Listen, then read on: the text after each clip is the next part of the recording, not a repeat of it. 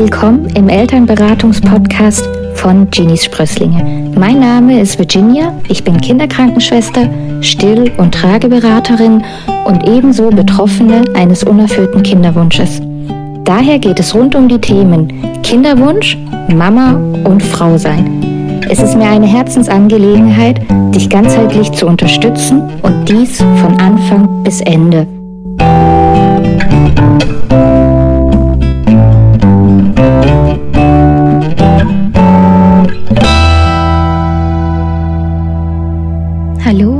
Herzlich willkommen zu einer neuen Podcast-Folge. In dieser Folge geht es um die Geburt und die Auswirkungen auf die spätere Stillbeziehung. Wenn du vielleicht aktuell schon schwanger bist, wirst du auch schon die ersten Veränderungen an der Brust wahrnehmen. Die Brust hat an Volumen zugenommen, die Pigmentierung hat sich vielleicht auch ein bisschen verdunkelt und all sowas. Diese und weitere Veränderungen sind hormonell bedingt. Die hauptverantwortlichen Hormone hierfür sind Progesteron, Prolaktin und das humane Plazentalaktogen. Das Progesteron wird in den Eierstöcken gebildet, das humane Plazentalaktogen in der Plazenta und das Prolaktin wird in der Hypophyse, sprich im Hirn gebildet. In der Zeit der Schwangerschaft ist eine aktive Milchbildung nicht möglich, weil Progesteron und das humane Plazentalaktogen verhindern die aktive Milchbildung, weil das Prolaktin blockiert wird und es somit nicht zur Ausschüttung im Körper kommt. Das verändert sich natürlich nach der Geburt, denn nach der Geburt durchläuft die Brust nochmal eine massive hormonelle Veränderung. Sobald die Plazenta geboren wurde, gibt es nämlich kein Organ mehr im Körper, der das sogenannte humane Plazentalaktogen Hormon bildet und somit kann das Prolaktin wieder seine komplette Wirkung entfalten. Der Ausstoß der Plazenta führt demnach zur aktiven Milchbildung.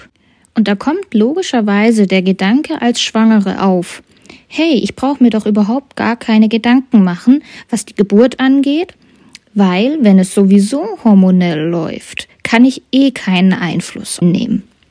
Dieser Gedanke ist allerdings falsch und deswegen gehen wir in dieser Podcast-Folge darauf ein, wie die Geburt Einfluss auf die Stillbeziehung nimmt. Nach der Geburt fahren unsere Hormone im wahrsten Sinne Achterbahn. Das Prolaktin, was maßgeblich für die aktive Milchbildung verantwortlich ist, schnellt in der ersten Stunde nach der Geburt nach oben. Und so hoch, wie es in diesem Moment ist, wird es deine ganze Stillbeziehung nicht mehr sein. Und deswegen ist die erste Stunde nach der Geburt ein super sensibles Zeitfenster, das man aktiv nutzen muss. Denn hier werden die Weichen für deinen späteren Stillerfolg gelegt. Deswegen ist das Aller, Allerwichtigste, die erste Stunde nach der Geburt liegt dein Baby ausschließlich bei dir auf der Brust. Alles andere kann warten. Kein Wiegen, kein Messen, kein Anziehen des Kindes. Dein Kind gehört in diesem Moment nackt zu dir auf die Brust gelegt. Und vielleicht ist auch dein Gedanke aktuell, ja, was soll denn das Kind auf der Brust liegen? Das wird ja noch nichts groß machen außer atmen. Der Gedanke ist ebenso falsch. Dein Kind wird in der ersten Stunde nach der Geburt direkt deine Brust suchen.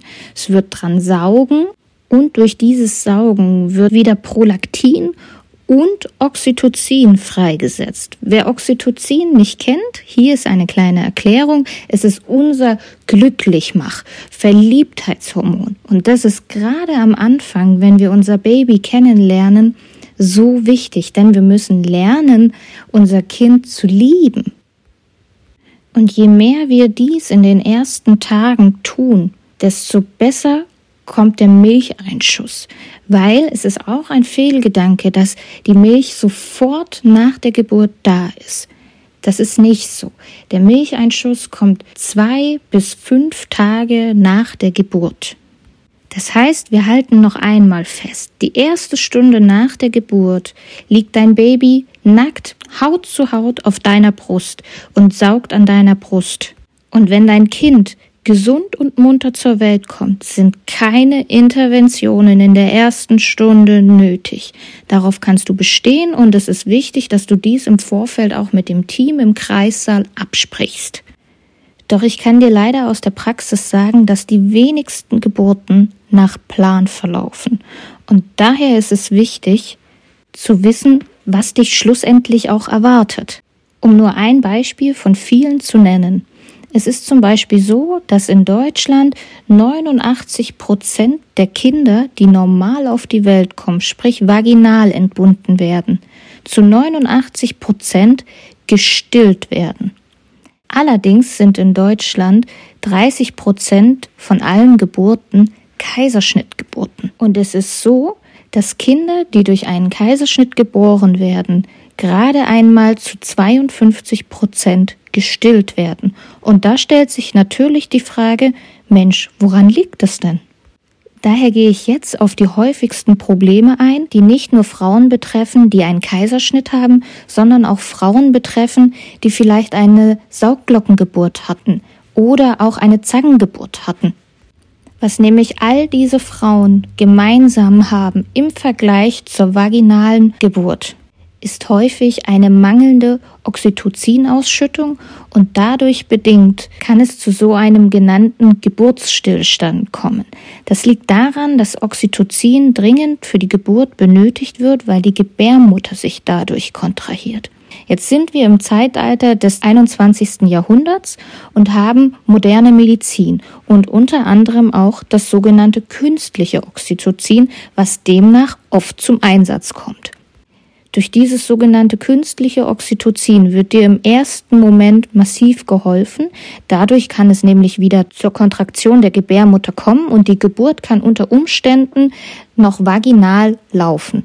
Doch bei manchen Kindern ist es vonnöten, aus medizinischen Gründen oder auch aus dem Wunsch von der Mutter, einen Kaiserschnitt zu machen. Und die Frauen, die einen geplanten Kaiserschnitt haben, haben häufig keine Wehen im Vorfeld. Daher wird natürlich diesen Frauen mit diesem Medikament geholfen.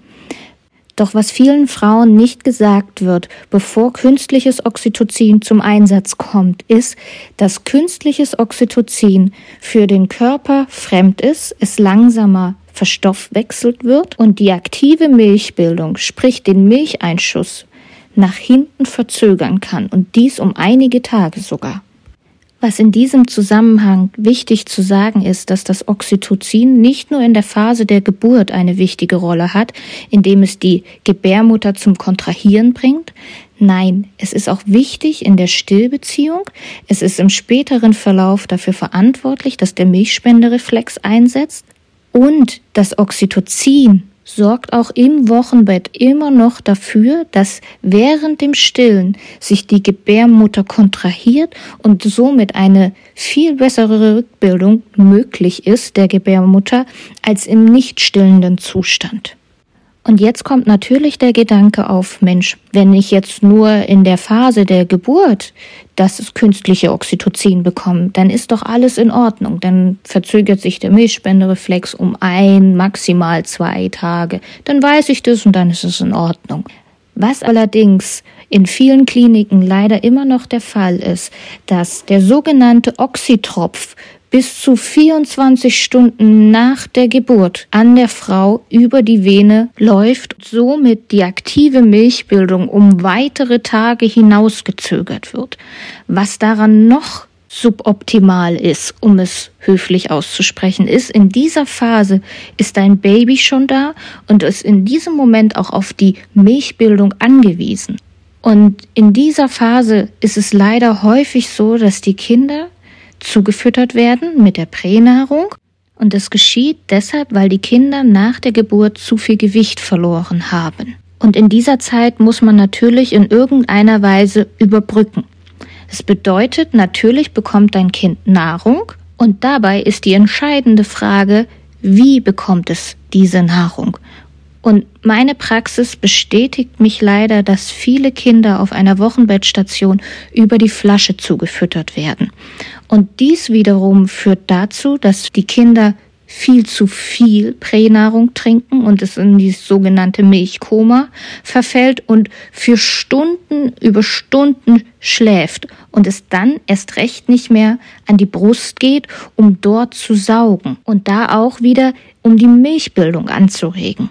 Was wie gesagt gerade in den ersten Tagen immens wichtig ist. Denn durch das Saugen an der Brust signalisiert das Baby deinem Körper, hey, ich muss ernährt werden. Die häufigsten Probleme, die im Zusammenhang damit auftauchen, sind mangelnde Milchbildung und ein Kind, was nicht mehr an die Brust geht. Wenn du also im Vorfeld schon mit Komplikationen rechnest oder vielleicht auch einen Kaiserschnitt planst, solltest du die folgenden drei Dinge beherzigen. Das ist einmal entbinde in einer WHO und UNICEF zertifizierten stillfreundlichen Klinik. Punkt zwei: Lasse dir auch nach einem Kaiserschnitt das Baby direkt auf die Brust geben. Das ist dein Recht. Der dritte und letzte Punkt. Wenn dein Baby abnimmt und zugefüttert werden muss, dann lass es ausschließlich an der Brust stillfreundlich zufüttern. Weil ich weiß, wie hoch trotzdem die Fehlerquote ist, gehe ich in meinem Online-Kurs Stillkinder genau auf diese Themenbereiche ein und nehme dich dabei ganz eng an die Hand und erkläre dir im Detail, was bedeutet es, stillfreundlich zuzufüttern? Mit welchen Materialien arbeitet man? Und was kannst du vielleicht auch schon tun, wenn dein Kind dir im Kreissaal nicht auf die Brust gegeben wird, weil es interventionsbedürftig ist? Du bekommst wirklich eine Schritt für Schritt Anleitung, was genau das Vorgehen ist und wie du trotz Kaiserschnitt einem Kind, was dir nicht auf die Brust gelegt wird und vielleicht direkt auf die Intensivstation gebracht wird, wie du trotzdem in die aktive Milchbildung kommen kannst. Den Link dafür findest du unterhalb der Podcast-Beschreibung. Jetzt habe ich wieder viel geredet. Ich belasse es dabei, wünsche dir einen schönen Tag und wir hören uns wieder zur nächsten Folge.